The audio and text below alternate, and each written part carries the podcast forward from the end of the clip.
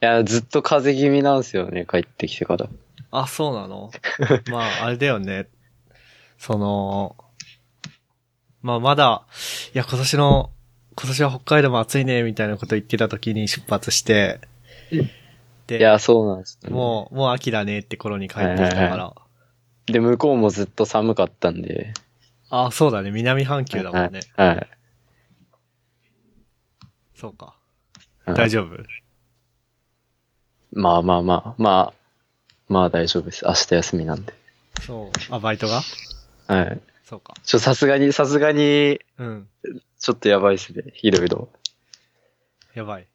最初あるし、レポート2通書かなきゃいけない し、夏休みの宿題何もやってないし、そっか、もう一週ちょっと間ないもんね、夏休み。ちょっと明日から、頑張る。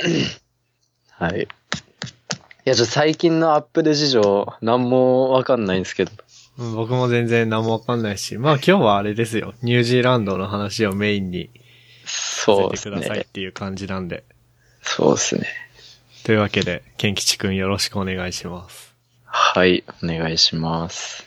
ていうかそもそもすげえなんかさ、これ第15回だけど、第14回をやったのが4月とかじゃなかったかな。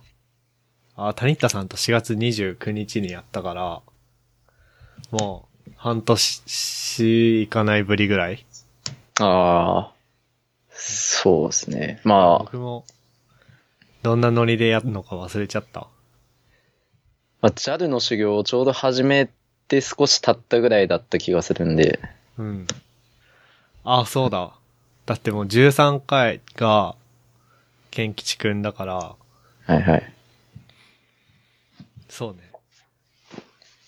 まあじゃあ、とりあえずニュージーランド行ってきたっていうことで、その話を聞かはせていく。ださい。はい。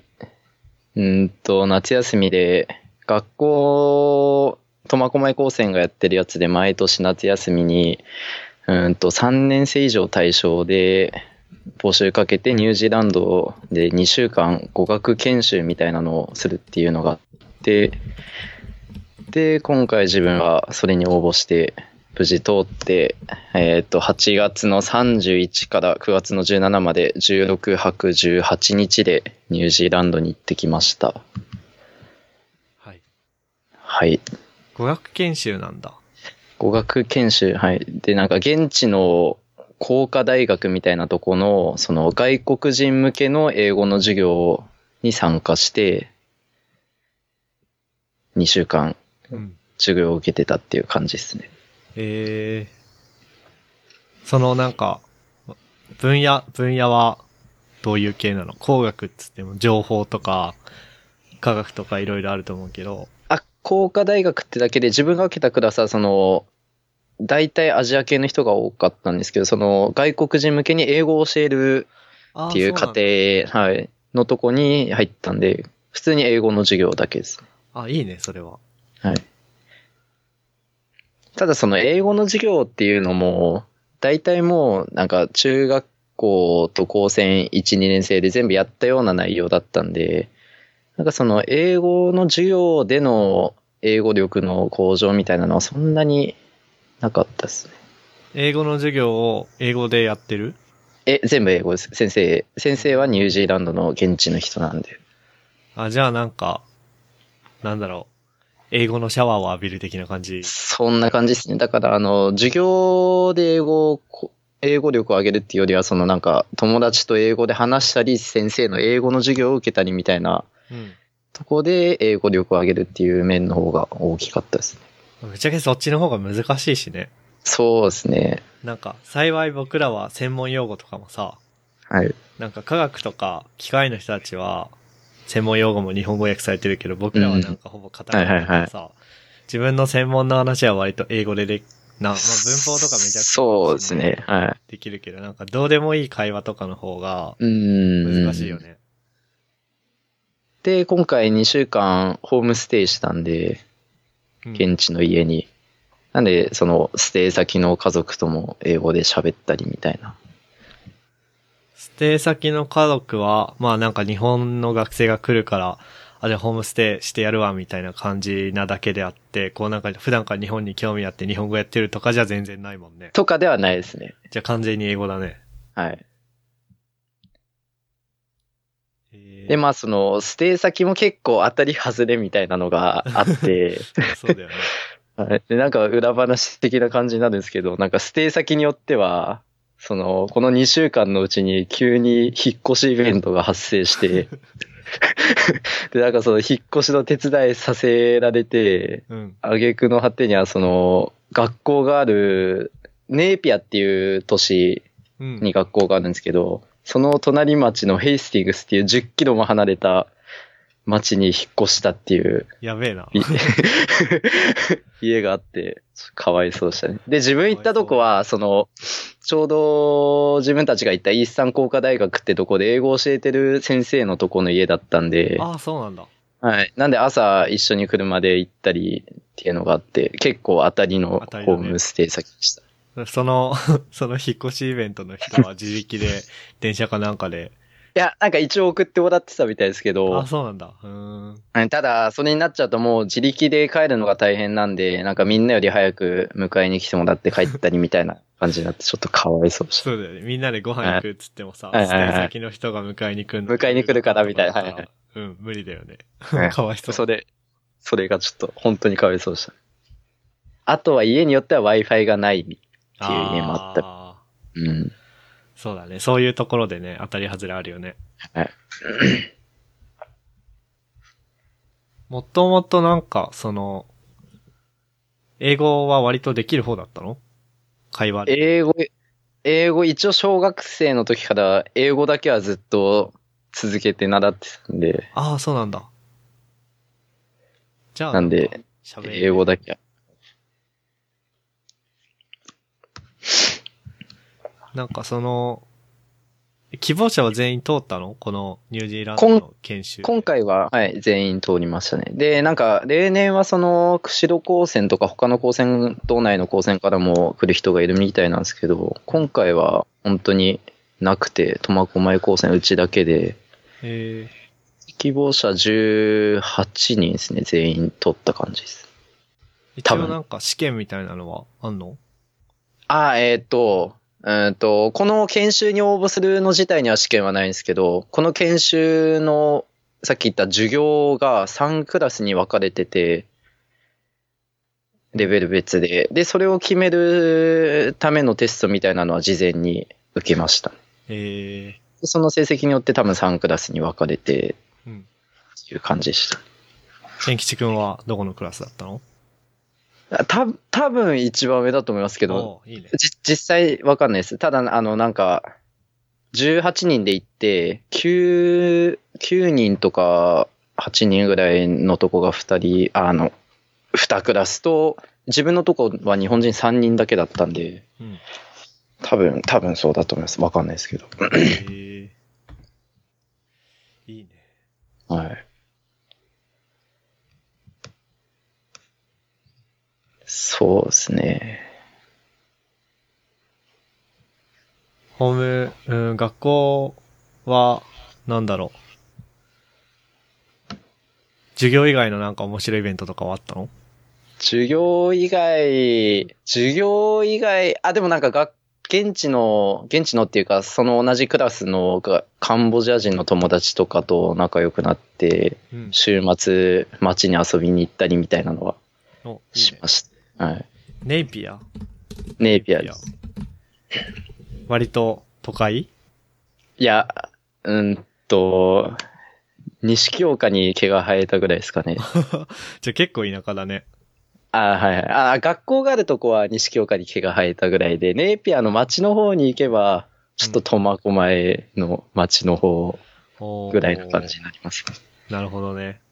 はい。じゃあ、イオン的な場所にみんなで遊びに行くの。あ、でもなんかイオンみたいなのはなくて、うん。なんかその、個人、個人でやってる店がバーって並んでてっていう感じだったんで、えなんかー、そのチェーン店がそんなに勢力がないみたいな感じでしたね。あまあ、それはなんか観光的には面白くていいね。はいはい。全然面白かったです。ただ学校の近くにマックあったんで、まあそう毎日毎日とは言わないけど、2日に1回ぐらいは行ってました。日本と目に同じいや、違うじゃないですか。日本のマックのメニューがよくわかんないけど、まあ、多分違うと思います。はい。ええなんかその、で、ちょっと脱線するけど、ネイピアの田舎ポイントが、その、ニュージーランド、どこでもクレジットカード使えるっていう話を聞いてたから、あの、アメックスのクレジットカードを持ってったんですよね。うん。したら、ネイピアでクソも使えないっていう。どこ行ってもビザマスターしか使えないんですよね、ネイピア。 まあ、それでもビザとマスターが、ビザ、えるだけ逆にビザとマスターはどこでも使えました。ああ、いや、あの、現金いらないですね。個人商店でも。はい、はい。どこでも使えまあ、す。そうなんだ。え、なんか、ああのれかなスマホでスマホっていうと。その、スマホのライトニングとかイヤホンのところにカードスキャンする機 械。あ、いや、あ、あ、いや、違います。あの、なんか、ニュージーランド、エフトポスって言って、そのなんか、現、現地の銀行のデビットカードみたいなのがすごくえー主流になってて、みんなそれ使ってるんですよね。ほなんでその決済端末がどこにもあって、で、そのへー F とポスっていうデビットカードが使えるとこだったら、大体どこでもビザマスターが使えるっていう感じだったんでう。。本当だ。へえ。なんか、一昔前のキッズ携帯みたいなデザインの端末だね。あ、そうそうそうです、そうです。へえ。 そうか。はい。まあ、やなっんぱ、で、田舎でも電子決済というか、カードはそう当たでり前すなんだね。なんで、うんと、2週間いて使った現金が60ニュージーランドドルだったんで、日本円で4800円ぐらいですかね。うーん。まあ、アメックスはだったら、じゃあ田舎というより、なんかそこそこいい店に行かないと使えないみたいな、そういう感じじゃないのうーんと、でもあの、うーんと、オークランドっていうニュージーランドの、うんと、成田とか羽田から最初に着くオークランドってとこだと、どこでも使えましたね。ああ、そうなんだ。うーん。はいじゃあやっぱ、そこはなんか田舎クオリいなテいィ。やそうなんです。田舎クオリティだったんですよ。なるほど。いいね。なんか、ニュージーランドは、なんだろう。その、アメリカなまりとかイギリスなまりとかだと、はい。イギリスなまり、イギリス、イギリス英。語ですね。隣だし。はい。で、イギリス英語、そうですね。なんかちょっと発音が違ったり、うん。あとあの、ゴミをアメリカ英語だとトラッシュって言うと思うんですけど、うん。イギリス英語だとラビッシュって言うんですよね。えで、それ多分どこの家でもみんな最初、あれだと思います。トラッシュって言って、えってなってたっぽいですね。ー、なるほどちょね。はい、ちょくちょくあるんですよね、そういうのが。あるね。まあでもなんか基本的には普通に日本で習った英語を使えば普通に通じるんで。なんかその単語的なところでもそうだけど、はい。発音ってかその、聞くときに、ちょっと、はいえーってなるときないああ、そうですね。発音ちょくちょく違うんで。うん。ただ、あの、イギリス英語の方が、あの、に、日本人の発音する英語に近いような感じがするんで、ローマ字読みっていうわけじゃないですけどあ、。そうなんだ。はい。へえ。なんかトイックでリスニング、トイックのリスニングも確かアメリカ英語、イギリス英語、ああ、全どっ部、かのはい。全部あるって言いますこ。うランダムに、はい。ランダムっていうかごちゃ混ぜで出てきて、すごい聞き取れる時もあれば、もう全はい然はいダはいメダメな時もあって、で、それで、その回答集見てみたら、ちょっとなんか横に国旗ああ、書いてあったんさですね。へえ。いや、こう、あ、これは、イギリスの英語なんだ、みたいな、うーん。ふううんにう思ったんだけど。うはいはいはい。そうなんだ。うー ん。海外初めていや、うーんと、ハワイ2回行ってるんで、3回目ですね。おおー。じゃあなんか、こう、海外旅行に対する、なんとも言えない恐怖みたいなのは特になさそうだね。そうですね。はい。で、あの、普通に旅行するのもいいんですけど、あの、今回ちゃんとホームステイして2週間長くいたかったんでっていうのもこれ参加した理由の一つですね。そうだね。長くいた方が、いろいろはい。身につけられそうだしね。 へえ、いいないや、本当楽しかったですよ。ぁ。うん。なんか Facebook とかもね、楽しそうに写真とかシェアしてたもんね。ああ、そうですね。なんかツイッターやってる人があんまりいないんですよ。あ、そうなんだ。向こうの人はみんな Facebook。みんな Facebook、Instagram で、あーあー、なるほどね。ちょっと。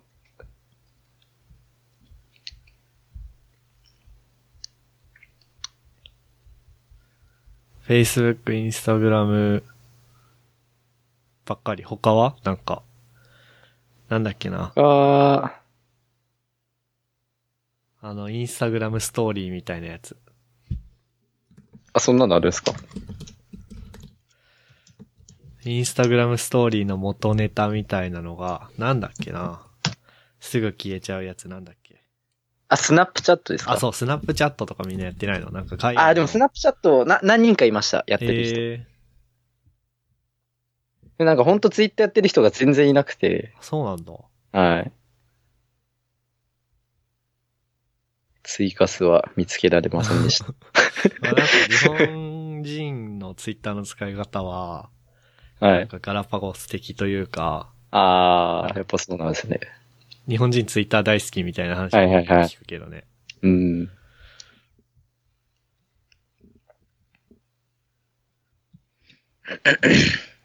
その現地のできた友達とは、もう Facebook とかで繋がってんのそうですね。Facebook も友達になって。えで、なんか LINE 使ってる人が結構いっぱいいるんですよね。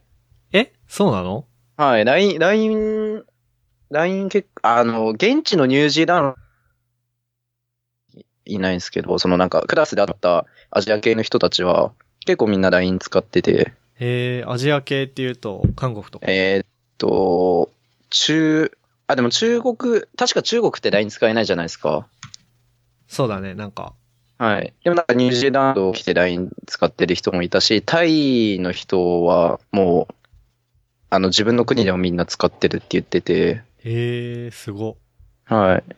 で、カンボジアの人とも LINE 交換してみたいな。LINE、LINE 結構みんなやってましあ、すごいね。た。はい。へえ、それは初めて聞いた。はい、タイ、タイではもうなんかみんな LINE 使ってるらしいです。へえ。ちょっと、今マイク何使ってるマイク、あれです、ソニーの PCV80U ってやつ。マイクと多分スマホ近くにあるもしかして。あ、は、跳ね返ってますか跳ね返ってってか、多分ね、すごい今ジリジリジリって音が聞こえてて、だいたいそれなんかスマホの LTE の電波とあー干渉して出る音だから、そういうことなんです。話せるなら話してほしいっ遠す。くにします。はい。治りました治ったね、治った。はい。へえ。3年生ばっかりなんだね。三、そうですね、3年生17人と、4年生1人と、教員1人だったんで、教員はじゃあ、機械科の機械科のえ A 先生。 A 先生ですね。へーいろ ん。な、いろんな話聞けまして。あの人はなんかいろいろぶっちゃける人だよね。はい。で、なんか多学、機械科の人からはい。聞く、い印象とか聞いたこういう先生だみたいな。あ、A 先生がですかそは聞かな、聞いてなかう。ったあ、です聞いてね。ないなんか、はいその、その、専攻科で、専攻科で機械の実験とかもやったりするから、その先はいは生いと関わるんだけど、はい。関わる前に、会って話す前に聞いてた印象はすごく怖かったのね。はいはいはい。でも会って話すと結構気さくな感じだよね。いや、そうですね、本当気さくで、なんか、一緒にマック行ったりしてたんですけど、うん。なんか全部みんなジュースおごってくれたり、おーあ、いいね。はいで、さい最後の日、あれですね、何人かと先生とでプール遊びに行って、プ、プーディーププールです、プール。あ、プールうーん。はいいいね。いや、本当いい先生でしたね。えーまあそれがなんか授業で関わるとすごいね、こう、無慈悲に落とすらしいけどね。ああ、そうなんですか。うんへ落え。とすというかなんだろう、なんか、不真面目な人は、はい。スパッと切るみたいな噂。ああ、まあ、あれだが、あの、授業で関わんないだろうから、いいんじゃないそうですね。。はいはい はい。れでそうか。一応このメモには 5W1H とか適当に書いたけど、はい。まあ、なんだろう。学校の話を聞いて、ホームステイ先の話も聞いて、休日とかは何してたの休日は、えーっと、うーんと、休日、あ、最初の着いた日が土曜日で、で、その次の日曜日はですね、ホストファザーと一緒にラグビーの試合見に行きましたね。おーラグビー人気なの向こうでは。ラグ、ほん、ラグビー人気です。オールブラックス強いんで、みんなもうラグビーって感じ。日本でいう野球ぐらいの感じですかね。ああ、そうなんだ。はい。なんで好きな人は好きみたいな感じで、で、結構みんな知ってるみたいな。じゃあテレビとかもなんか野球の時期は野球最優先みたいな。ラグビーですね。あ、ごめん、野球じゃないね。ラグビはい。ー。へえ。そうなんだ。ラグビー。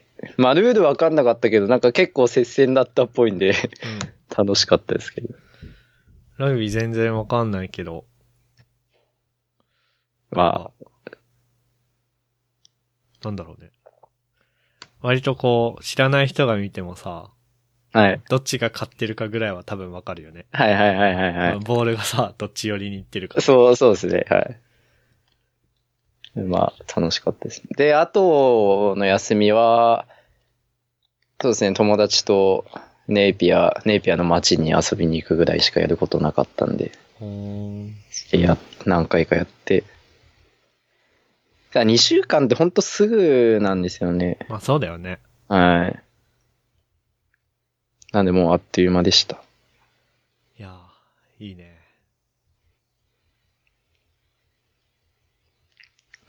もう一回行きたいですけどね。いけんのかな来年も。いやー、どうなんすかね。まあ、 2回行ってる情報あんまり聞かないんで。まあでもニュージーランドだったら自分で勝手に行ける、行け。まあ、そうですえね。ー全なくもない然、よね。全然行けます。うん。てか何で行ったの飛行機ああ、どの、どのようにの話ですね。うーんと、飛行機です。で、千歳から最初成田行って、ANA で。で、そっからオークランドっていうさっき話したちょっと大きい都市までニュージーランド航空で行って、で、オークランドからネイピアまではそのニュージーランド航空の国内線で、全部飛行機ですね。えー、ニュージーランドは、ビザなしで行ける感じだったっけえっ、と、3ヶ月は観光ビザ、その場で出るんで、ビザなしで行けます。あ、いいね。はい。観光ビザでいいの留学だけど。いいのか。え、なんか、厳密には留学じゃないのかなまあ、研修的な。わ、わかんないですけど、はい。なんで大丈夫です。えー、いいね。はい。で、なんか、その、厳密には、みたいな感じで、あの、入国理由がちょっと微妙だったんで、みんな、あの、その他につけていったんですよね、入国理由を。うん。なのに、あの、入国審査の時何一つ聞かれないっていう。最初、ハローって挨拶したらガン無視されて、うん。なんかちょっときついと思いながらパスポート出した ら、な何も言わずにスタンプを押して返されました。え、なんか多分飛行機の中でなんか入国カードみたいなの書くよね。書きます。はい。で、そこで入国理由書くとこあるんですけど、なんで、なんかそこによほど変なことを書かなくて、で、かつ、手荷物検査でも変なもんなかったら、そのまま。まあ、そうう。ですね、はい。多分。えあ、観光ビザっていうよりビジタービザって書いてあるんで、ーうん。まあまあ、そんな感じですね。3ヶ月のビザがすぐ出るんで、現地でいいね。何もしないで行って大丈夫です。あと、ニュージーランド研修で。ああ、じゃあ、ど、なんだろう、じゃあ。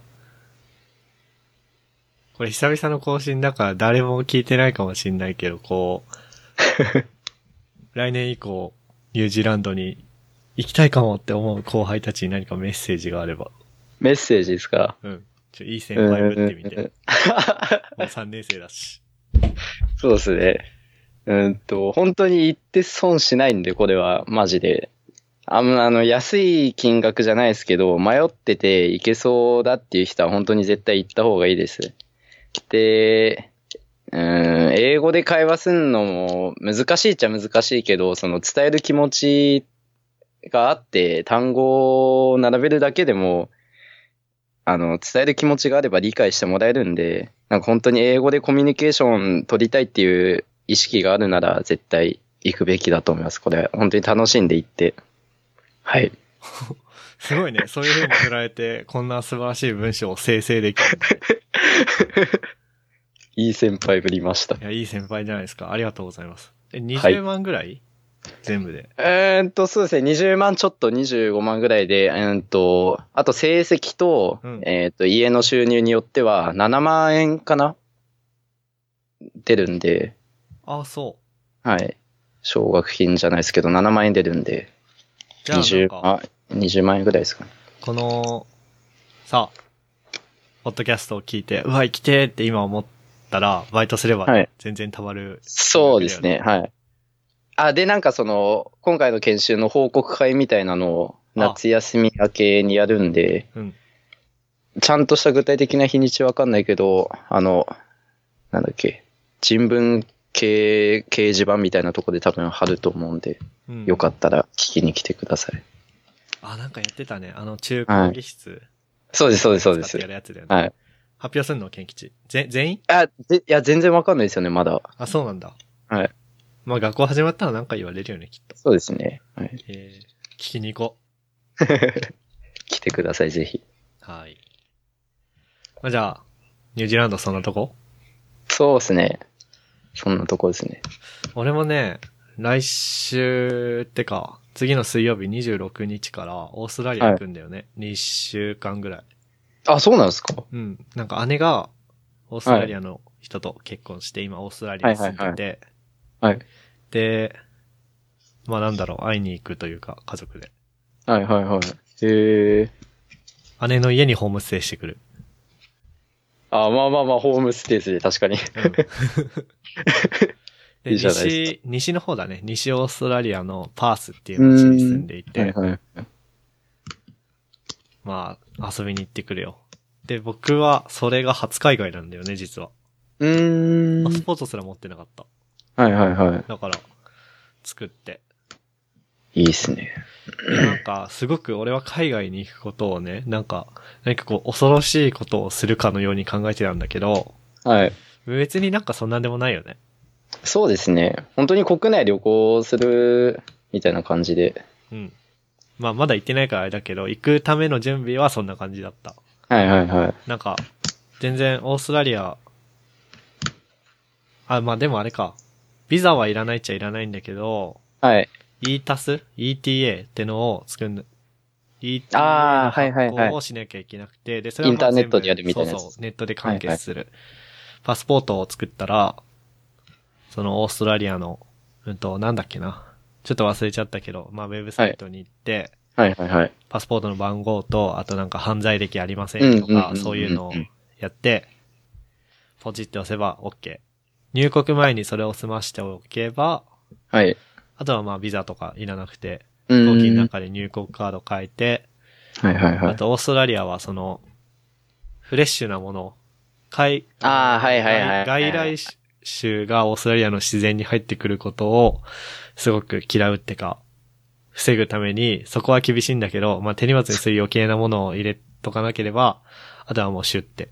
多分そうですハローって言っね。てそれはニュージーランドも一緒したね。あの、税関厳しいんで。な生物、肉とか全部ダメみたいな感じで。そうだよね。はい。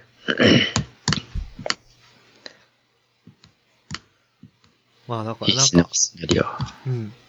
いいよね。楽しはみ、いすごく。気をつけて行ってきてください。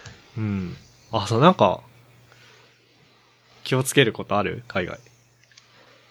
いやー、でもオーストラリア治安良さそうじゃないですか、多分。うん。まあその、街のはい。変な路地に入るとかさ、はいはいはい。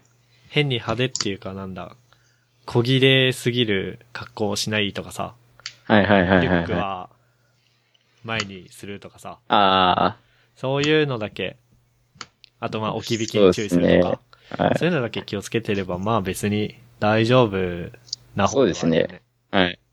自分、あれなんですよ。最初ラグビー見に行った時に芝生のとこだったんですけど、うん。めっちゃ天気良くて、財布をきっぱりしたまま昼寝してたんですよね、芝生で。やばいね、それ。はい。まあ、でも何も、あ、そ何もなかったんで、う。よかった。本当に治安いい。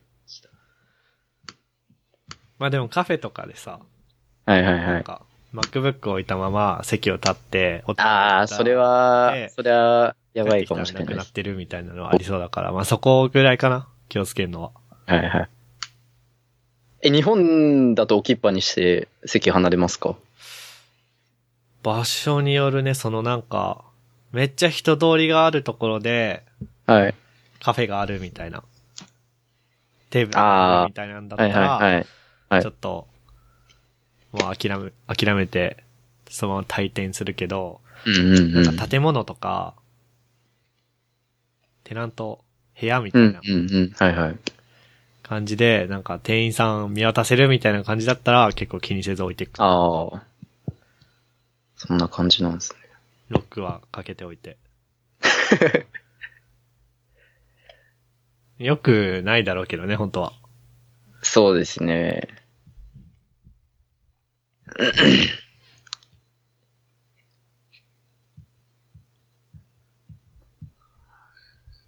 うん。まあ、オーストラリアは楽しみなんで、はい。ぐちゃぐちゃの英語をね。まあ多分なんか、多分文法割と僕ガバガバなんだけどさ、はいはいはい。なんだろまあでも、う。うん。さっきも言ったけど、単語、単語さえ合ってれば、そうだね通じるっちゃ通じるんで。それを頭では分かってんだけど、こうはいなんか、多分それを実際に体験することが自分のさ、英語学習にとってこうブレイクスルーになると思うんで、はいはいそはれをい体。感してくるよ。うん。頑張ってください。頑張ります。で、あれだね、ケンキチ君とこの話してもあんましょうがないけど、君がオーストラリア行ってる間、北海道はちょっと台風と地震で大変なことになってた。そうですね。ツイッター見てたんで、うん。大体、大体の状況は入ってたんですけど、実家は大丈夫だった実家は3日停電しただけで大丈夫でした。ああ、そう。それでも3日3日停電してたらしいで札幌だす。よね。はい。札幌のどの辺う西区ですね。ーん、そうなんだ。うん。下宿は下宿は、下宿はなんか次の日に着いたって言ってたから、で、部屋もなんかそんな荒れてなかったんで、全然大丈夫です。よかったね。千歳はどんな感じだったんですか千歳はまず6弱で、はい。うーんと、でもね、物はね、全然大丈夫だった、うちは。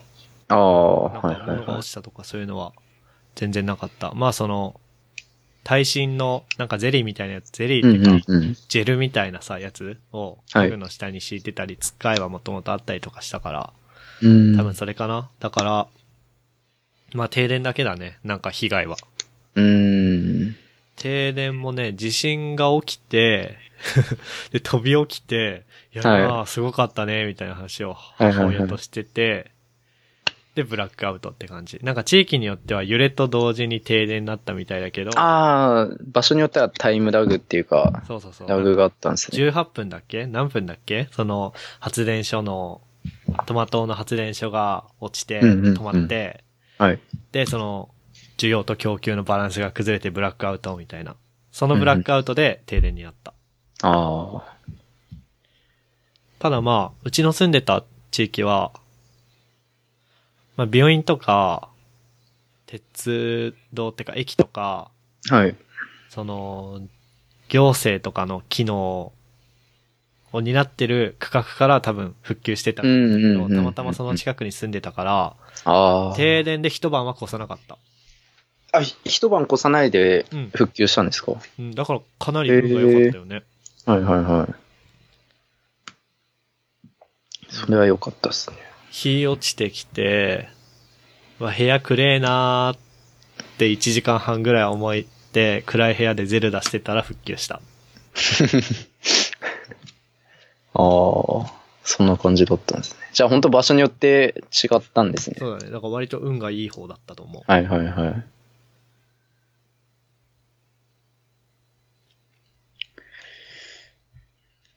台風、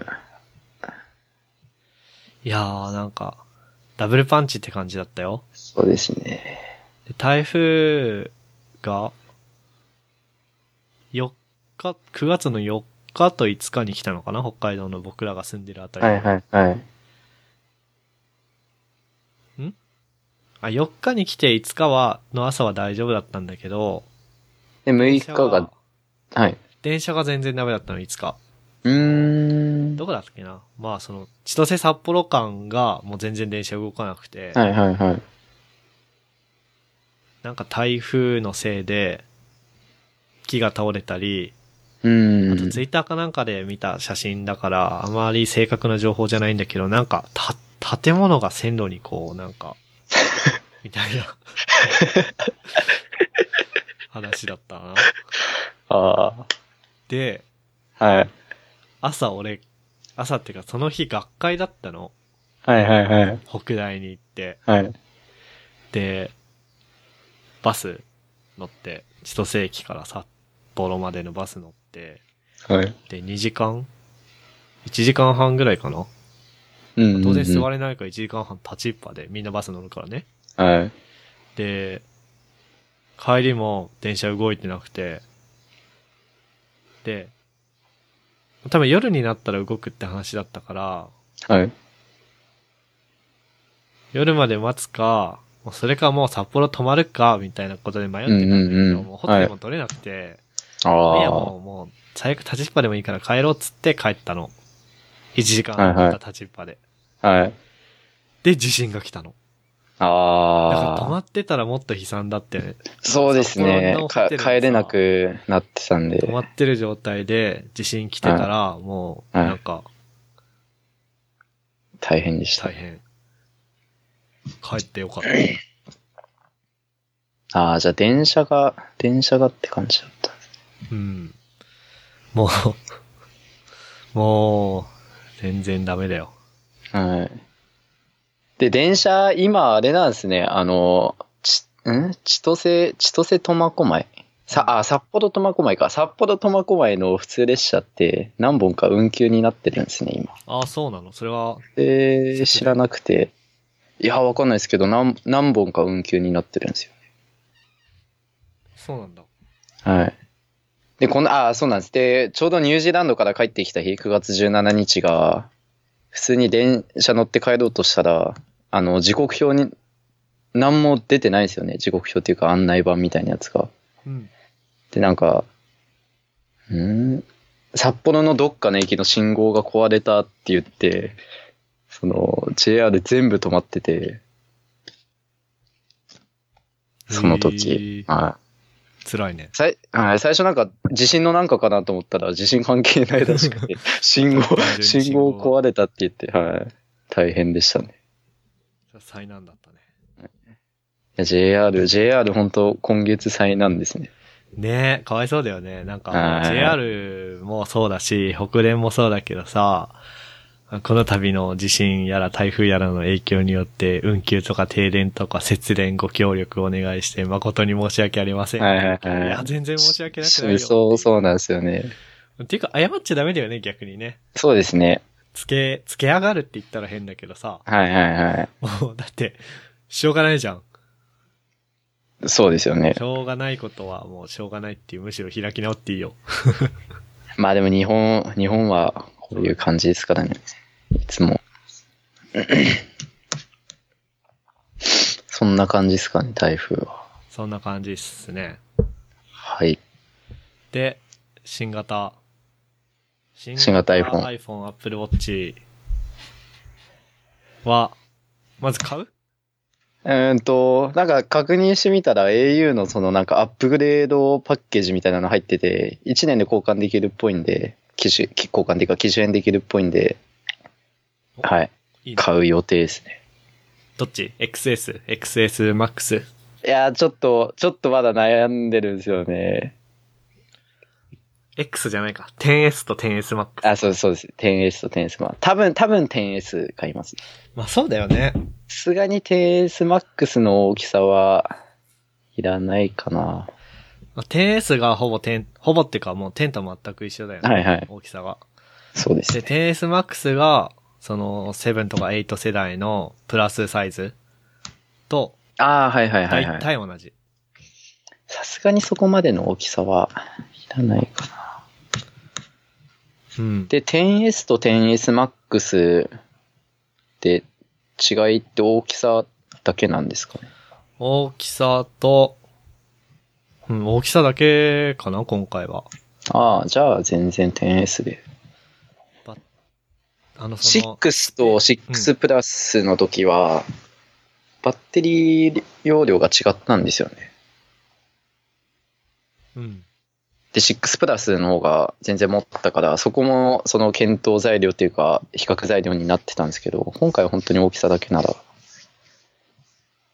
あー、今回も 10SMAX の方が、あのーバッテリー容量は大きいみたいだね。ああ、そうなんですかうん。今こ、あー Apple 公式のやっぱサイト見てるんだけど、やっぱえっと、10S は iPhone X より最大30分長いバッテリー駆動時間って書いてて、10SMAX は、えっと、10より最大1.5時間長いバッテリー駆動っていう。うーん。ああ、じゃあちょっと悩みどこ、あの、6プラスは体感でめっちゃバッテリー持ち良かったんですよね。へえ。でその後 6S に変えて、あんま持たなくなったみたいなのがあった気が。 本当に体感、体感なんで。うんこ。れは、あれなんですけど。あー、じゃあちょっと悩みどころかな。まあ、バッテリー容量はさ、なんかもう、はいハードウェアとしての大きさがさ、違うからさ、そうですね。もうなんか、まあ、そこは、まあし、しょうがないかなっていう感じだけど、はいはいその、カメラの差別がなくなったのがいいね。大きいサあイー、ズそと小さういでサイすズで。ね。はいはいはい。 8まではさ、なんか、あれ ?8 はどうだったか忘れたけど、7と7プラスとか6と6プラスとかだったら、プラスの方、プラスの方はポートレートモード使えるデュアルカメラがついてたけどっていう。あー、それセブンっすか。あれ多分セブンですよね。えっと、6と6プラスで違ったのは、手ブレ補正関係のとこだけだったはずなんで。あれそうだっけ ?6 ってカメラ2つ、あいや、1個です。そうだ。7からだ。カメラ2つついてんのは。あ、そうか。あー、じゃあセブンとセブンプラスはカメラの個数が違ったんですそうだね、そうだね。ね。うーん。 6あでもこんは、6は、あ、6と6プラスの違いは、6プラスの方はカメラのレンズがこう、物理的に動いて手ぶれがはいはいはいされるみたいなやつか。そこだけだったはずです、確か。そうかそうか。まあなんかそういう、サイズによる差別がなくなったのが、いいですね俺は嬉。しいから、はい。俺は 10S かなっていう感じ。今、あ、買うんすか落ち着いたらね、はいはいはい。なんか大体いつも直ちに買うというよりは、落ち着いたタイミングで、ポンと買うっていう感じだから。で、今 iPhone X がすごく俺好きだから、はいはいはい。そのまま 10S で。うん。で、今回はシルバー、うんと、10の時はスペースグレーなんだけど、はい。今回シルバーでもいいかなっていう。ああ。いいっすね。なんか今まで iPad とかはい。 iPhone、ホームボタンがあった時の iPhone は、その、画面の縁はい。あはシルバーだと白だったりしたじゃん。あー、そうですね。で、俺それが嫌だったんだよね。画面がさ、あーあって、はいはいなはんいか、こう映画、映画はまあ別に見ないけど、なんか画面見てるときに、画面の外側が白いと気になるんだけど、まあ10とか 10S は全部画 面で、そうですね。で、ベゼル一応黒いんで。そう、シルバーでもは黒いいかはいら。はい。で、なんか、俺今日このポッドキャストをやるって、ポッドキャストで iPhone の話するにあたって、適当な YouTuber のレビュー見て勉強したんだよね。じゃあ、あこれシルバーでもいいじゃんって思って。はいはいはい。まあ、色を変えるとさ、気持ちも新しくなるそうですね。し、10S はシルバーでいこうかな、みたいな。 10もシルバーってありましたっけありましたよね。あったと思はいはい。で、なんか10のシルバー持ってる人のやつ見て、うん生で、結構かっこいいなと思ってシルバう。ね、かっこいいよね。ー。はい、自分今10のスペースグレーズ使ってるんですけど、うん。シルバーいいっすよね。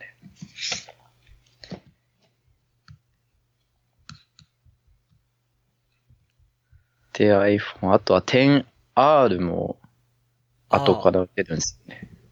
後から出るんだね。 10R は確か、はい。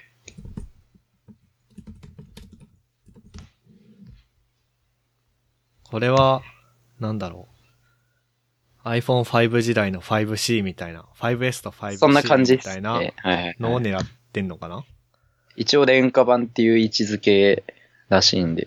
でも、でもなん 10S かと比べて安いってだけで、はい。スマホとしては依然高いよね。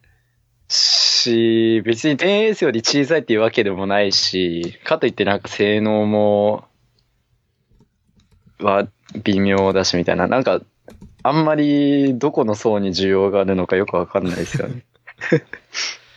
なんか iPhone の 5C が出た時とか、あとはいはい SE とかは、なんか中国を狙ってるみたいな。 ああ、そうなんですね。その、日本とかは、黙ってても iPhone 高くても買ってくれるけど、中国の人たちは、なんかそんなはいはい買ってくれないから、そこうの、んそこの、あ、そこの層そうを。狙うために 5C だとうんうんかう SE だとかを出したみたいな話だったと記憶してるんだけど、へえ 10R さ、10S より安いってだけで絶対的には高いじゃん。ど、はい。どうすんのかなっていう、別に 10R 買うなら 10S でいいし、っていうね。っていう感じですよねうん、 10R は。 10R ね。なん、なんで時間差で出したんだろうね。 10R、本当本当なんか存在意義が微妙ですよ。あんま喋る、る。喋ることもない 10R。ないよね。これ、あ、でも 10R は普通の液晶なの か。そうですね。有機 EL じゃなくて、普通の LCD な。いや、有機 EL もね、なんか、有機 EL 自体は俺 Apple Watch で体験したし、iPhone X が今すでに有機 EL だから、はいはい。 10S、今話すことではまあないのかもしれないけど、うん。そのみんなさ、黒が本当に黒みたいな風に言うじゃん。はい。で、俺意味わかんなかったの、最初それが。はいはいはい。黒は別に黒じゃん、み たいな。じゃあ本当に黒はが黒だもんね。いや、そうなんです。ほん本当に黒が黒別なん々ですなよ思考発言って感じだけど。自分も iPhone10 にして、黒が黒がって言われてたんで、うん。どんなもんかと思って見たら、本当に黒が黒なんですよね。ね。で、その、ウォッチもさ、はい。画面が、シリ、俺が持ってるのはシリーズ2なんだけど、まあシリーズ3まではちっちゃくて、でシリーズ4から大画面化した。今回出たシリーズ4から大画面化したみたいな話があったんだけど。はいはいはいそうですね。 まあその、俺ウォッチで何してるかっつったら、なんか、セカンドディスプレイというか通知と、あと普通の腕時計としての役割しか持ってないから、なんかあんまり、画面のちっちゃさが気になんないもんね。その、うん。画面の外の色の黒と、はいはい画面の中の黒の色が同じだから、なんか全然気にならなかった。うんと、今回40ミリになったんでしたっけ ?38 じゃなくて。かなそうだね。僕が持って、今 38mm 持ってんだけど、そのちっちゃい方が 40mm になって、で、今度大きい方だったら 42mm が44っすか。 44か。まあでも40ミリちょうどいいと思いますけどね。ね、ちょうどいい、いいんじゃないかなわかんない。うんけど。前も話うん、したけど、一応シリーズ2持ってたんで、うん。はい。シリーズ2持ってたんで、その時の、その時の記憶を頼りにすると40ちょうどいい気がしますけどね。うん。ちょっ。と、ちょっと欲しいかなです。バンドも互換性あるしね。はそれでバンド互換性なくま、なくなりますとかだったら怒る人いっぱいいただろうね。そうですね俺。も怒るわ。なんで、ちょっとウォッチ、ウォッチ、ウォッチ今回、良さげじゃないですか。ね、すごくいいよね。うん。で、ウォッチもやっぱりこう、徐々に力を入れてきたんだろうなっていう感じがする、するんだよね。はいこれはいはい。俺の意見じゃなくて別のポッドキャストで聞いた意見なんだけど、今回の発表会がは iPhone いと Watch で半々だったの。持ち時間半々でああ、はい割り振はらいれはいてたから、Watch はおまけじゃなくてもメインのそうですね。になってきてるっていう。へえ。あ、ただ高くなってますよね、多分。うん、高くなってる、すごく。なってますよね。いや、俺次のは、すあのーアルミじゃなくてステンレスのボディのやつが欲しいなって思ってたんだけど、はい。その、GPS オンリーじゃなくて、携帯のは LTE いはいはい使うモデルじゃないとステンレスモデルがなくて、ああ。それだと74,800円からなんだよね。えっと、ステンレス。ああ、高いっす。ちょっと、ちょっと高いですね。だから普通に素直に一番安いのを買います。感じか な。うん。で、昨日、昨日っていうか他に新しいところで言うと、やっと、やっとってか、なんだろう、デュアルコアのプロセスはいはいがはい乗ったみたいだね。そうですね。正直結構ウォッチにさ、なんだ、時計としての機能とか、通知を見る窓としての機能以上のことを求めると、もっさりしてたじゃん。そうですね、はい。そうです。シリーズ2はそうでしたね。でも、ツイッターに流れてくる動画とかレビューを見た感じ、ぬるぬる動いてくれてて。うーん。で、画面も大きくなったし、意外とはいはいはい。いいのかもしれない。で、デジタルクラウンが、うんっていう話ですね。なんかね、もともと、この横の部分、デジタルクラウン回んなくなるみたいな、物とか詰まって、うん回うんん、なうくん。なるみたいな話はあったみたいだから、まあだからあの、ホームボタンと一緒じゃない理由は。あホームボタンもなんかさ、押せなくなってさ、あの、なんか画面上にホームボタンの代わりのやつ表示してる。あ。はい はいはい。ありましたね。だったら、機械的に動く部分なくしてやるよっつってホームボタンがさ、iPhone7 から、7からだっけ触覚フィードバックになったと思うんだけど、多分そういうことだよね。ああ。あ、ああ、そうですね。あの、自分 iPod Touch 使ってたんですけど、あれ、ほんとすぐ壊れるんですよね。あ の、うん。はいはいはいはいはい。まあ多分なんかそういうことなんじゃないかな。そういうあれなんですね。ど、えでえもどういう感じなんだろうね。このさ、デジタルクラウンが触覚フィードバックになるっていうのは、え、触覚フィードバックって、クックククってやつ。あの 3D タッチみたいなやつ、感じですか 3D タッチとか、あと iPhone7 のさ、ホームボタンってさ、電源切ってるときはさ、ただの平らな。あ、はいはいはいはい。でも電源あ、あつけると、あ、押あ、あ、あん押すとあんな感じってことし返してきて、押し返してくるから、なはんか、いまるで押してるかのようなみたいな。うん。で、多分、同じような感じで、こう回すような動作を、デジタルクラウンを指でなぞると、回ってるようなフィードバックが返ってくるってことなんだろうけど、え、そこで回んないんですか回んないんじゃないのハードウェア的には。機械あ、的にそはうなんですかでも、え、それちょっと微妙くないですかそう。それの意味が俺はよくわからないの。え、回んないんだ。うん。うん。うんえ、ま、回る、ま、ま、回んないですか回ってんのかないや、ま、ま、なんか今ああ、ま、ああ、回ん、ああ、回んないって書いてま回すん。ないよね、回んない。ええちょっとね、それね、体験してみたいんだけどさ、ちょっと、ちょっとなんかあれですヨね。ドバシかどっか行って体験してみようかはいな。はいはい。うーん。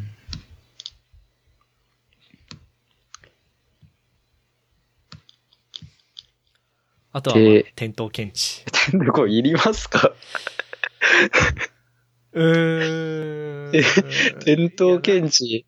か、なんかあれでも、プロコンとかで出したら受けそうなアイディアで。まあまあまあ、そう そうそのノリですよね、うん結局。いやで、お年寄りとかさ、いいじゃん。転んでさ、そのままさ、なんかあの人たちは転んだら、あの人たちはってか、まあ、未来の自分だけどさ、転んで簡単に骨折ったりするじゃん。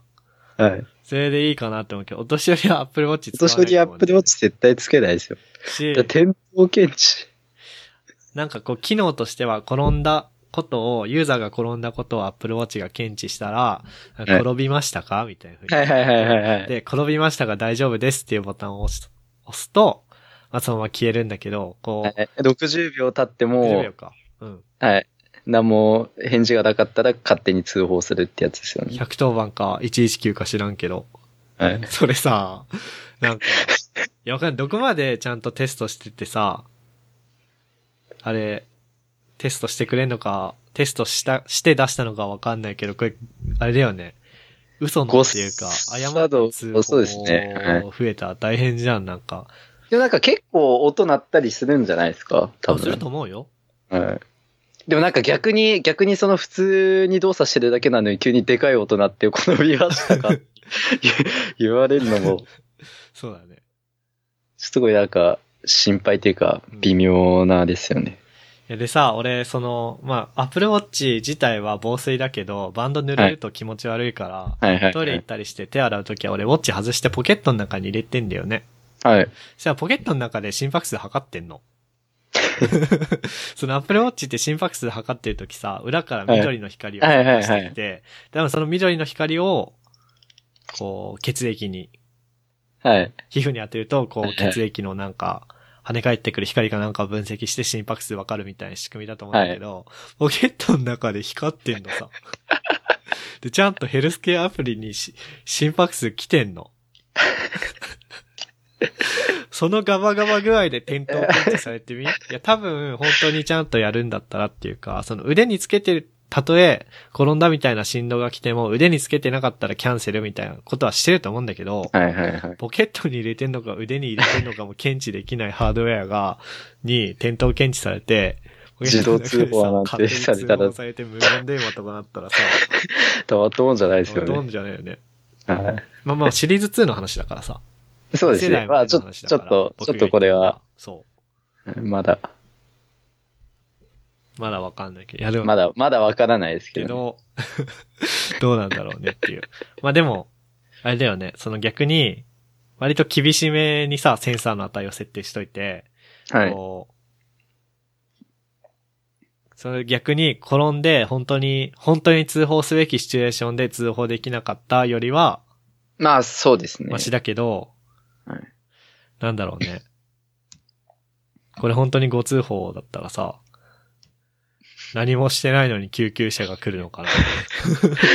どうなんでしょうね。ちょっと気になるね。気になりますね。で、次が心電図機能。これ結構今回の目玉っていうか、そうだね。なんか本当でに、かいあれですよね。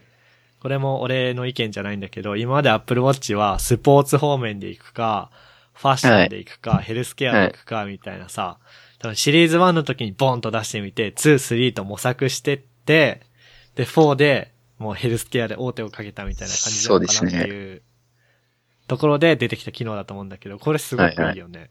そうですね。あの、わざわざその心電計を持ち歩かなくて済むっていうのは、ねすごい大きいあれだと思います。なんか温泉とかでしかしん、ん温泉で測るのは血圧か。血圧です。心電図って、そうだよ心電図って本当に心電図俺多分人生で測ったことない。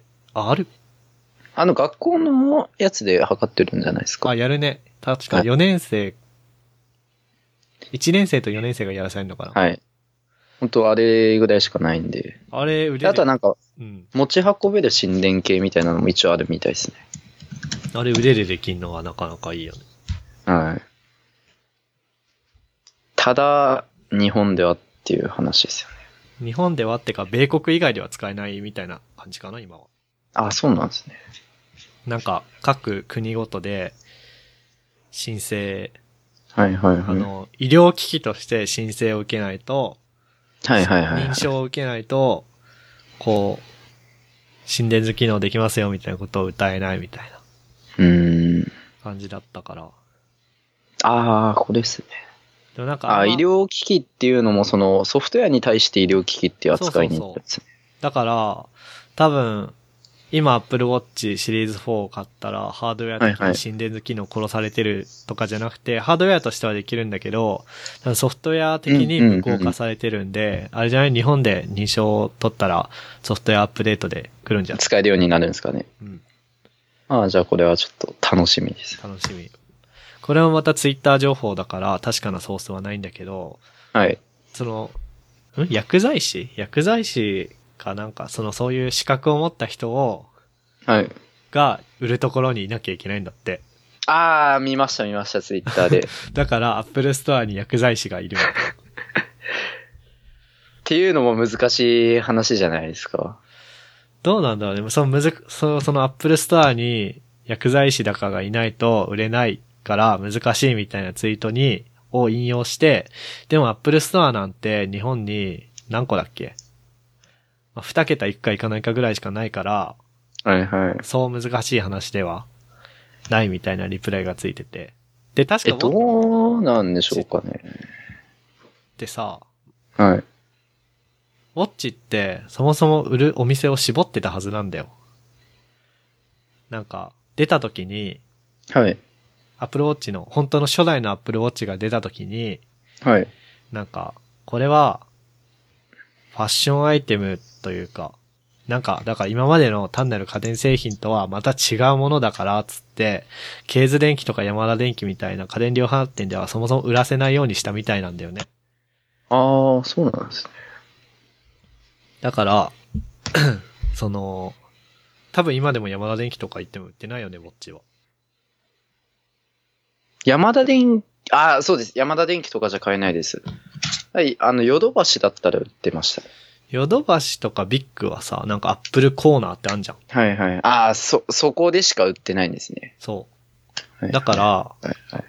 まあ全国のヨドバシビッグをカバーできるかはわかんないけど、うーん。でも、最近のヨドバシとかビッグとかってあの、薬コーナーっていうか、ありますよね。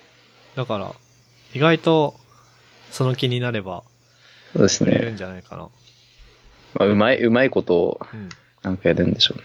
や、絶対だって日本ではずっと使えませんみたいな風にはしないでしょ、さうすがに。ーん。 1年とか2年とかかかんのかもしれないけど。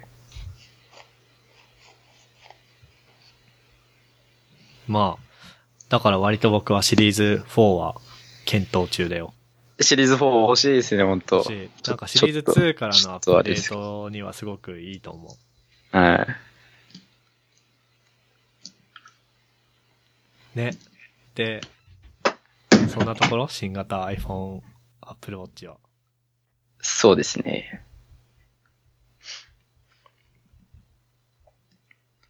iOS12 にしたいや、してないです。諸事情で。あ、そ うだね。ああ iOS11 にいないといけないんで。そうだねはい。まあ僕はね、したんだけど、まずね、はい全体的にやっぱ早くなったってか、あ、体感で変わりますか体感で変わる。てかねえ、ー、 iOS11 さ、とはい iPhone X の組み合わせ遅くなかった、正直。そうですね。そんな早い印象はないですね。遅い、あ、あの、アプリの立ち上げとかがそう。そこそこかかりますよね。すごいで、すごく熱くなってたの。はいはいはい。ほ本体が。で、Twitter アプリが一番重かった。あ、確かに言われてみれば Twitter、あの、公式スプラッシュ画面っていうかで結構待たされますからね。うん。し、あの、TL の更新とかももたつくし。うんうんうんうん。っで、そていれうのが、は iOS12 にしたら、いやただちょっと僕失敗したのが iOS12 へのアップデートをして、は Twitter い。のアプリの起動を試さずにそのまま App Store でアップデート全部かけたんだよね。だああ、から、iOS12 にしたから早くなったのか、それでもはいはい Twitter アプリが最適化されたのか。っていう厳密な話はできないんだけど、でも、早くなったと思う。おー。ツイッター以外でも、なんか、要所要所でアプリの切り替えとかもすごい、もっさりってか、引っかかるようなことがなくなった。うんうん、いいですね。いい、すごくいい。で、あとはやっぱりスクリーンタイムだね。スクリーンタイム、いや、スクリーンタイムほんと使ってみたいですよね、スクリーン。いいよ。なんかね、俺ツイ絶ッタ対ーね、1日3時間までにしたんだよね。あ、そういうの決めれるんですか決めれる決めれる。アプリ、えあーのカテゴリーごとにまず決めれるんだよ。はいはいはい SNS とかさ。あれは全部アップストアでカテゴリー決まってるから、はいそれごとにできるし、あと本当の一つ一つのアプリ単位でもできる。へえ、例外もすごいです設定ねで。きる。あで、うんスクリーンタイムを有効にした1日目はね、 多分スクリーンタイム有効にした瞬間ツイッターロックアウトさ れて、もうその日すでに3時間以上触ってるから。そしたらね、もうアプリがね、はいアプリの画面が、もうき消えてってか、ボンって全画面の通知で、なんかもう、もう今日のツイッターの時間は終了ですみたいなの表示ー。されて、へでえ。その下すごいに、なんか、15分延長する。今日は、今日は無視するみたいなの出てきて、15分やあって、怒られて、15分やって、怒られてっていうふはいうはいはに、結局やってた。で、多分、あの、ファミリー機能だっけーあー、はいはいはい。で、チャ保護者がチャイルドロックじゃなくてなんかあんじゃん。ありますね。子供のあ、で、使う保護者が子制限できる供の使用時間を管理できるようになったってことですね。ゲームは1日30分がね、こう、ついに、ソフトウェア的に、まあでも最近は、あれですよね、任天堂スイッチとかも うんあるね。管理できるじゃないですか。で、多分あれじゃないその、保護者からの、あ、そう、ペアレンタルコントロールだ。ペアレンタルあはいはいはいはいコントロール下にある iPhone には、その15分延長とかが表示されないんじゃないおー、いやー。ガチ、ガチコントロールができるんですね。ねえ。でもあれじゃん、僕らの、僕らの世代はさ、あれじゃん。はい大体いろんな家庭にさ、僕らみたいな子供でも、スマホとかゲーム機に扱えるぐらい広まってきて、好き放題やってきた世代じゃん。そうですね。僕らは。はい。保護者からのあれがそうそうないなくてあれなんで。はいでも逆に今そういう小学生とか中学生とかやってる人たちは、かわいそうだよね。そうですね。全部ガチコントロールされてるって考える と、うん。かわいそうですね。かわいそう。友達とさ、LINE とかしててさ、絶対さ、家ごとにさ、厳しさはあるじゃん。はいはいはいはい、はい。 1時間2時間みたいな制限決めつつさ、え、お母さんちょっと今日友達と重要な話してるから、つって伸ばさせてくれるか家庭もあればさ、意味不明な厳しい30分しかさせてくれない家庭もあれあればさ、あれば全く制限がないか、みたいな。 かわいそう、そういうところでヒエラルキーが決まってくる。多分あーどうせあいつんちは、LINE 30分しかできねえからみたいな30分しかできねえから誘うのやめようぜ、みたいになるよ。なんか、今の時代ならではの、あれですね。今の時代ならではの羽振り。うん。あと通知、あれ、でもこれもともとあったのかな ?iOS12 になってからなのかはちょっとわかんないんだけど、はい通知が、なんか、Twitter とか LINE の通知はまあありがたいけどさ、はい。どうでもいいアプリから、なんか Amazon からどうでもいいタイムセールの通知とかも来たりすんじゃん。はいはいはい。それをフォースタッチして、すると、なんか通知を控えめにするみたいなのがその場で選べるようになったんだよね。ああ、11じゃ多分なかったっすよね。ないか。そしたらつ通知を控えめにするってやると、 控えめって何なんか通知センターには残るんだけど、音はなんないみたいな。いえ、それお休みも、あ、お休みモードってことですか要はじゃや、多分それをアプリごとに設定できるようあ。にはないはいはいはいはい。アプリごとに設定できるお休みモードみたいな感じなんですね。るかな。へえ。まあでもそれはいいかもしれないですね。。あごめん、控えめじゃないいわ。目立たない形で配信だわ。あロック画面はいはでいこう通知一覧が出てきて、あ。はい。その右上に点々点があるんだよね。はい。てか通知をフォースタッチしたら、右上に点々点が出てきて、その点々点を押すと、目立たない形で配信かオフにするみたいなのが出てくる。うーん。まあでもアプリごとにそれ設定できるのはいいですね。なんか今までも別にアプリごとに通知オフできたけど、一回設定行ってみたいな手順を踏まないといけなかったじゃないですか。うん。それをやらずに来た通知を強く押して設定できるのはいいですね。いいよね。なんか、もうスマホ依存症をなくし、なくす方向に、こう、プラットフォーム提供してる側が持ってくっていうのがそうですなね。んかはいあれじゃあなんか本当の話を言えばさ、本当の話ってか、突き詰めた話を言っちゃえばさ、どんどんどんどんスマホを長い時間いじってくれてた方がアップル的にはいいわけ。はいはいはい。みんなずっと、ずっとモンスとしてさ、課金してくれれば さ、3割だっけアップルに入るからさ、あ、入りますよね。はい。いいんだけど、でもそこはなんかプラットフォーマーとして、こう、ね。なんか、でもなんか今、うん、アンドロイドもそういう流れ来てるらしいですよね。みたいだね。はい。アンドロイドスもっクてリーンいうか、多分アンドロイドの方が早いんじゃないそういうのは。あーあー、そうですね。アンドロイドの人に怒られる。まあ今なんもうか、みんなあれだよね。そうアップルってか iPhone とか iOS に新しい機能が来るためにさ、はい。アンドロイドでもこうできるし、みたいな。こう、こう、ええこう組み合 わせて、こうして、こう、ここ、こうやればできるし、みたいな話をされて、で、その度に思うんだけどさ、まあ確かにそうなんだけど、なんか、はい。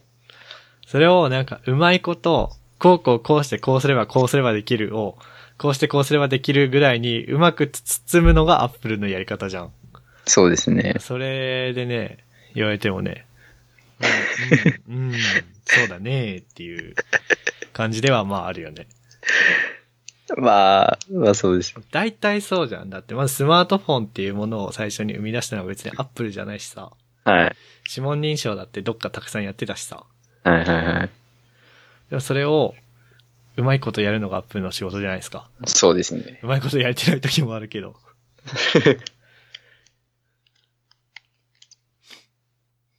うん。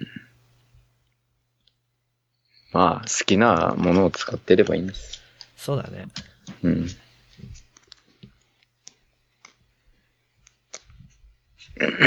あとあれだね、ショートカット機能。これいまいち分かってないんですけど。 MacOS のオートメーターってわかるあ、最初から入ってるやつですかそうそうそうそう。う。ななんか定型作業を、なんか、あー、あのー、スクラッチ、パズルのプログラミング、はいはいはい。てか、プログラミングプラットフォームあるじゃないはい。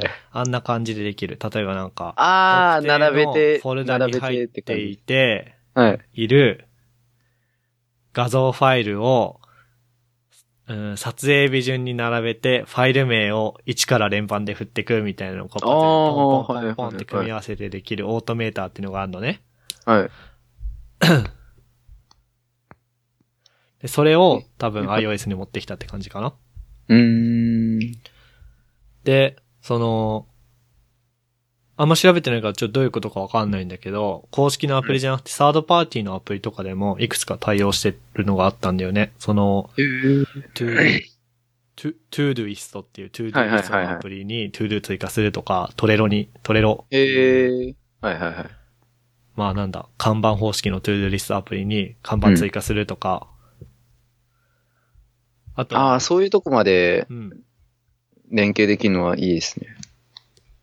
あとはまあ、U、特定の URL を開いてデータ引っ張ってくるとか、うんびっくりしたのが。が公式で JSON とか XML とか RSS のフィードの、フィードをこう解析して、はい。最初のアイテム拾ってくるとか、先頭10個拾ってきて、タイトルと URL 表示するとか、へえ。 URL を Chrome に渡して開くとかあ、すごいですね。ができて、なんか、すごい。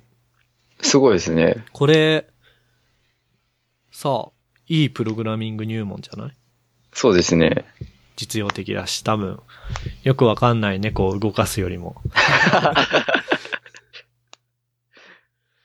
おー、え、そんな複雑な作業もできるんだ。できるできる。へー。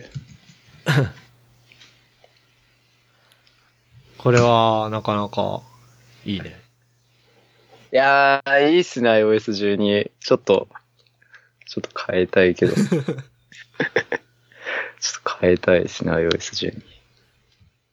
その、A、au のさ、au だっけ、はいその、はいつ au も本当ですにアップグレードプランってのは、は毎い。月300円か500円とか。あそうですそうですそうですで、はい。新しいのにでその、うん。はい、1年で書いたら、その後の分割がなかったことになるみたいなやつですね。で、あれだよね、古いやつ回収されちゃうんだよね。はい、回収されます。なんで2台持ちにはなんないんですよ、そっ結か局。うーん。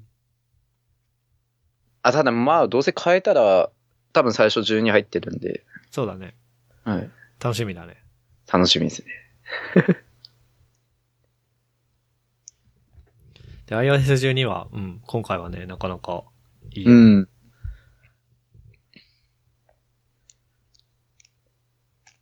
で、そう、あのー X コードも9だったのが10になって、Swift も、俺 Swift4 から5になるって思ってたんだけど、違くて、4.1から4.2になった、今回。うん。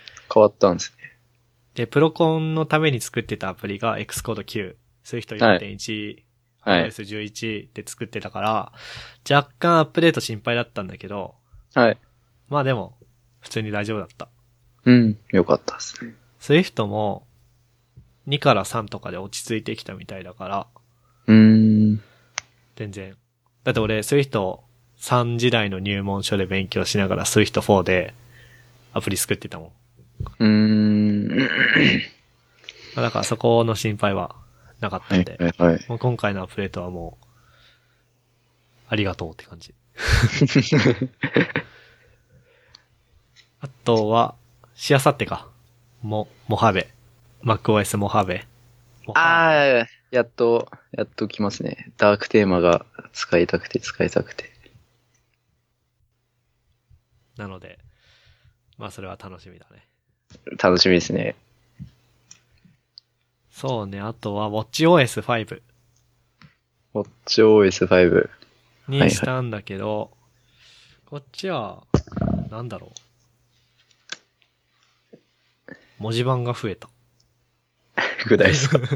あとトランシーバーがね、トランシーバーって、トランシーバーをやる友達がいないんだから、天吉がね、アップルウォッチ売らなければ、トランシートラバンシー。ーバー遊べたのに、トランシーバーって、要、要は通話ですよね。うん。要はインターネット通話だ、これ。フェイスタイムをアップルウォッチ対応させるのと何が違うのっていう感じがするけどね。なんだろうねいや、いや、トランシーバーって言いたかったですよ、多分。なんか、ウォッチでさ、ところどころ変な挑戦するよね。あのさ、もう今は黒歴史っていうか消えたけどさ、はい。あのーシリーズ1とか名前がつく前の初代 Apple Watch の時にさ、なんか、はいしハートビートみたいな機能なかった なんか、友達の鼓動を、が、はいこう遠隔地にいる誰かのウォッチにドクン、ドクンって。何それみたいあ、そんなのあったんですな。あっかたよ、あったあった。へえで、俺、アップルウォッチの、俺買ったのシリーズ2で、これあんのかなと思ったら、もうなかったことになってたの。ハートビート。ちょ、名前忘れたんだけど、なんかそういう機能。はああー、見つけました、見つけました。ハートビートで合ってるはい、ハートビート、合ってます、合って ます。ちょ、今、あります。はい。ハートビート。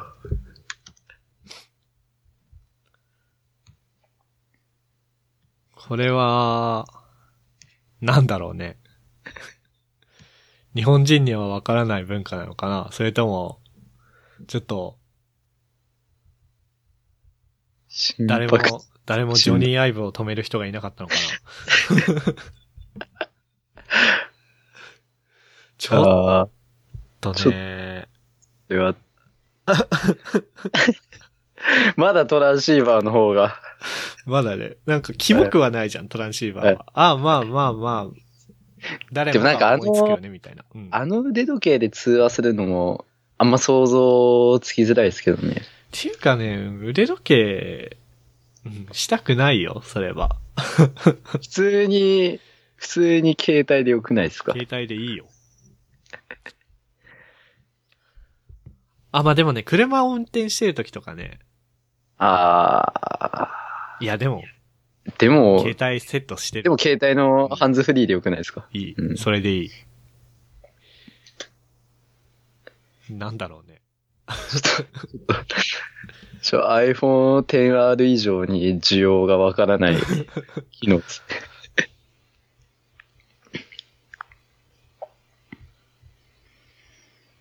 まあ、WatchOS5 はそんなとこかな。WatchOS5 はまあなんか調べるの忘れてたんだよな。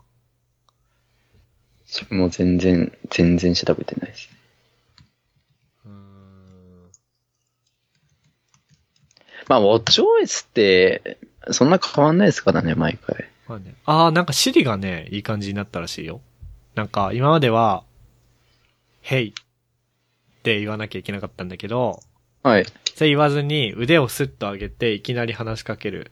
スッあと上げてあ3分測ってとか言うと、3分測っ、3分測ってくれないけど今。どういうこと これは WatchOS5? うん、そうだよね。あ、でも、あ、シシリリーーズズ3 3、以降だってうん、3以降じゃないとダメだし。 2は、Hey って言わなきゃいけないんだね。はいはい。え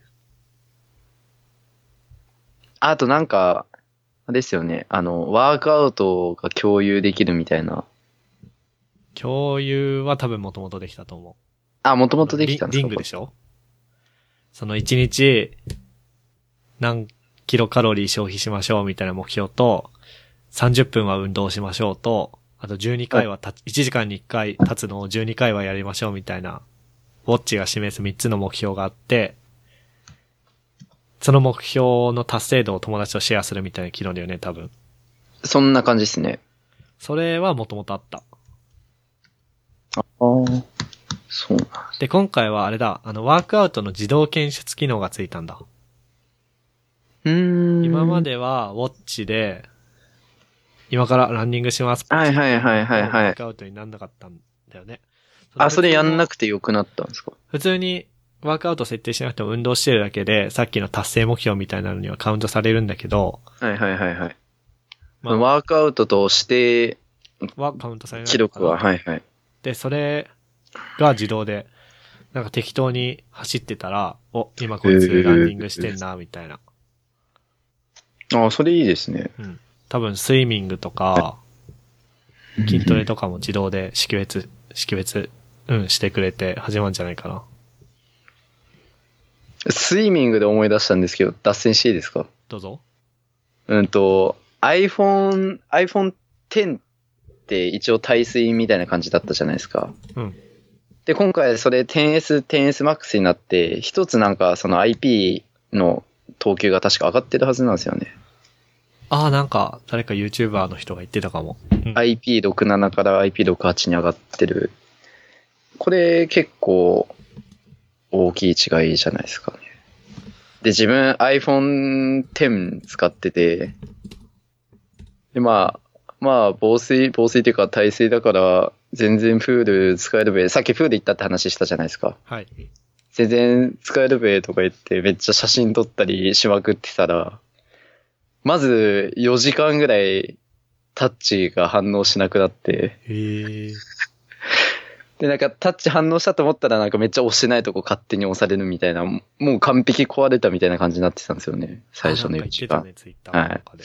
で、めっちゃ焦って、やべえ、iPhone X 壊れたとか言って、 めっちゃ焦ってたら、まあなんとか4時間経ったら急に何もなかったように普通に動き出したん で、ですけ水ど。が抜けたのかな。はい。で、その後、あの、カメラのとこにめっちゃ水滴ついて、うん。カメラの中、中にあ、水それ滴やばいね。つきまくってて、はい。で、なんかもう写真撮ったらすごい、すごい霧やばみたいな、苫小牧以上に写真がめっちゃ撮れるんですよね。で、最後の日、オークランドで観光だったんですけど、もうなんか、な、なん、せっかくオークランドをいろいろ観光してんのに、どこ撮っても霧やばいみたいな、天気は出過ぎでしょっていう感じになって、えプールで携帯を使ったばかりに悲惨な目にあったけど、今回は IP68 になったんですかね。ー、みたいだね。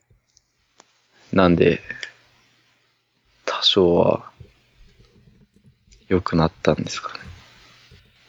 IP68、水深、最大水深2メートルで30分間。ああ、確か今までのが1メートルで30分とかでしたっけかな、 ?iPhone X のやつが。あ、じゃあ、進化してるんですね。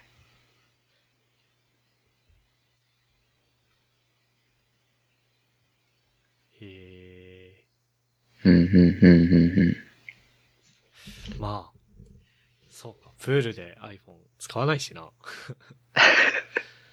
いや、ほんと失敗でしたわ。なんかね、お風呂でも使わないな。洗う iPhone。ああ、ですね。はいはいはい。な んか、まあ、それぐらいなら多分いいんでしょうね。焼肉とか行った時にさ、はい。なんか、なんか脂っこいなって時に、うパん。ーッと洗う。まあ、プール行くんだったらやっぱりウォッチじゃないウォッチはダイビング。そうですね、ウォッチは全然大丈夫なんで。うん。でやだかっぱら写真撮りたかったんですよ。しゃあ、まあそうだよね。ナイト、あ、ナイトプールとか行く人どうすんのそれ。インスタ。でもあの人たちは水にそんな使んないんじゃないですか。そうか。自分普通にポケットに突っ込んで、ずっと使ってたんで。ああ、まあポケットじゃあね、推進機、はい。っこて感じでしたね。う。へえ。ごめんなさい、話それましたけど。あ、いえいえいえ。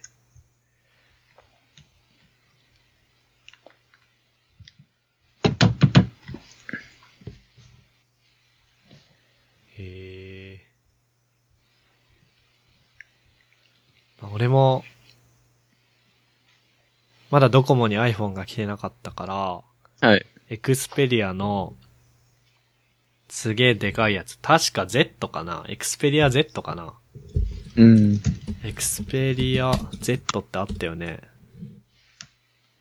ああーあるっぽいエクスペリアですねはいはい Z を使ってた時に、なんかどこだっけななんか和歌山だか、どっかに行って、川で遊んでたんだよね、ポケットに手、はい手じゃねえや、携帯突っ込んで。そしたら、その、そんな状態になって、僕はそのまま携帯が死んだ。あー、死んだんですかうん。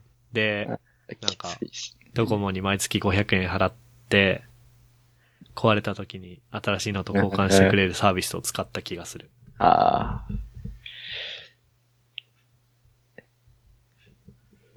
水没どうしようもないですからね。ねえ。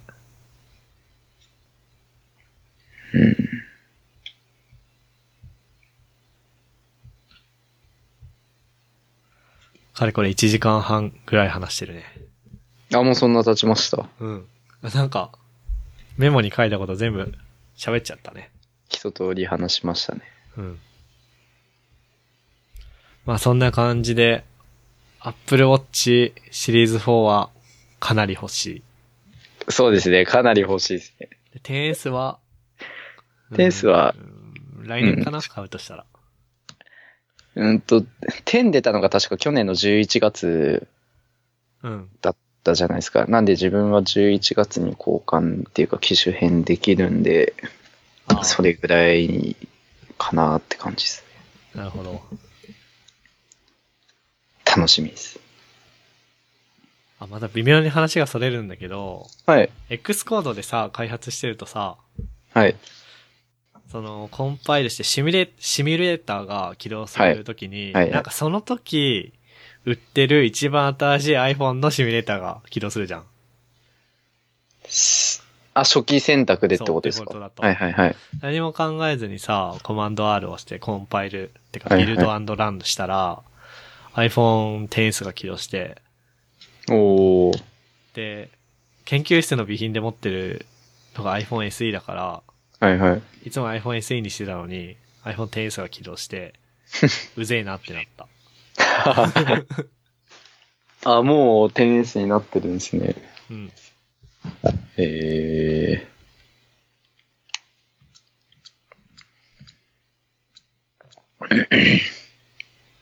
10S だったかな ?10R だったかななんか忘れたけど、新しいやつにさせまあ、10S なんじゃないですか、多分。まあ多分、 10R、10R まだ、うん、 10S だよね。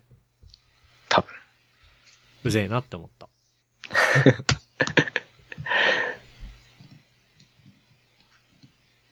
まあじゃあそんなとこかな。そんなとこですかね。大体全部喋ったんで。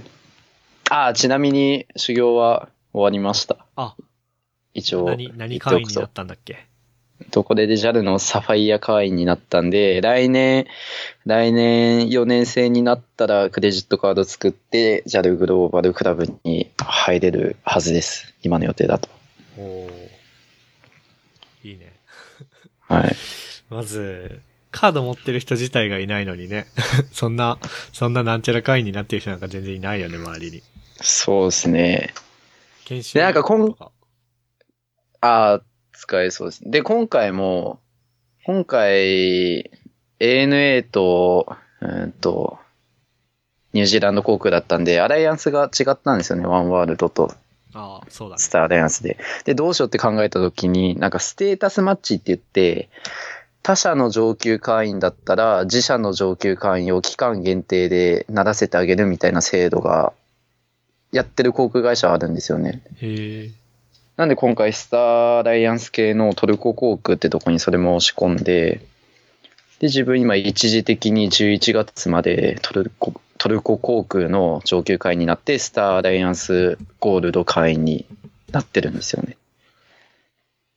なんでそれ今回使って、あ、なるほど、なるほど。申し込んだはいのははいトルコ航空でも、はいスターアライアンスの、スターアライアンスゴールドなんでるほど ANA とかニュージーランド航空でも上級会員の待遇を受けられる。すげえ。なんか今月来月って、来月もそうですけど ANA イベントが発生するんで、そうこん、あ、まあそっか。そうだ、来月そうだね、そうだね、頑張って。はいはい。なんで、し進捗はどう、どうすか、プロコン。 進捗、進捗、全然わかんないです。まあ、ニュージーランド行ってたから、 それどこ ろちじょ、ゃちょないよねち。ょ、ちょっと後で、後でちゃんと、そうだね。ちゃんと話さないと。頑張ってください。はい。あじゃあ、そんなとこですかね。そんなとこですかね。えっと、はじゃあ、な、半年行かないぶりぐらいの収録、第15回目は、ケンキチくんでした。は、はいありがとうございメモますと。かは、たるまえ fm.com スラッシュ15にあるんで、見といてください。というわけで、ありがとうございます。ケンキチくんでしたありがとうございまし。た。はい。